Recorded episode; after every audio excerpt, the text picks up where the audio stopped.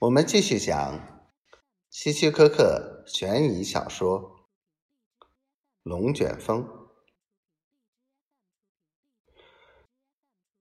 反正我们不能让你活着，否则你会把我们的行踪泄露给警方的。那你们把我锁在地下室里，我绝对不会报警的。凯伦恳求说。嗯，也好，但我们会让你永远出不来。加洛克想了想，又说：“当你父母从外地回来时，已经太晚了。”哈哈哈。这时，凯伦突然转头凝神倾听着窗外的声音。且慢，你们听到了吗？听到什么？加洛克和乔尼几乎同时问道。随即，他们的脸色变了。难道？难道那是？是的，他们三人都听到了一种声音，开始很远，可是在逐渐逼近。那是一种类似火车飞速行驶的声音。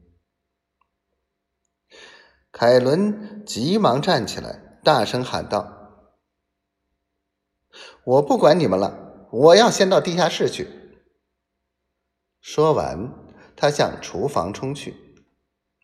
但乔尼的速度更快，他一把将他推到一边，抢先冲进了厨房。加洛克。不甘落后，也紧跟着乔尼跑了进去。当两名歹徒正在厨房掀地下室的木板时，凯伦却转身跑向餐厅。他踩在一把椅子上，从高高的架子上取下猎枪，然后背靠着墙壁，高举着猎枪，对准了歹徒。第二天凌晨，凯伦呆呆地站在门口，看着警察和医生把两具尸体抬上救护车。一位警察走过来安慰他说：“我理解你的感受，尽管这是正义的，但杀人总是一件很可怕的事。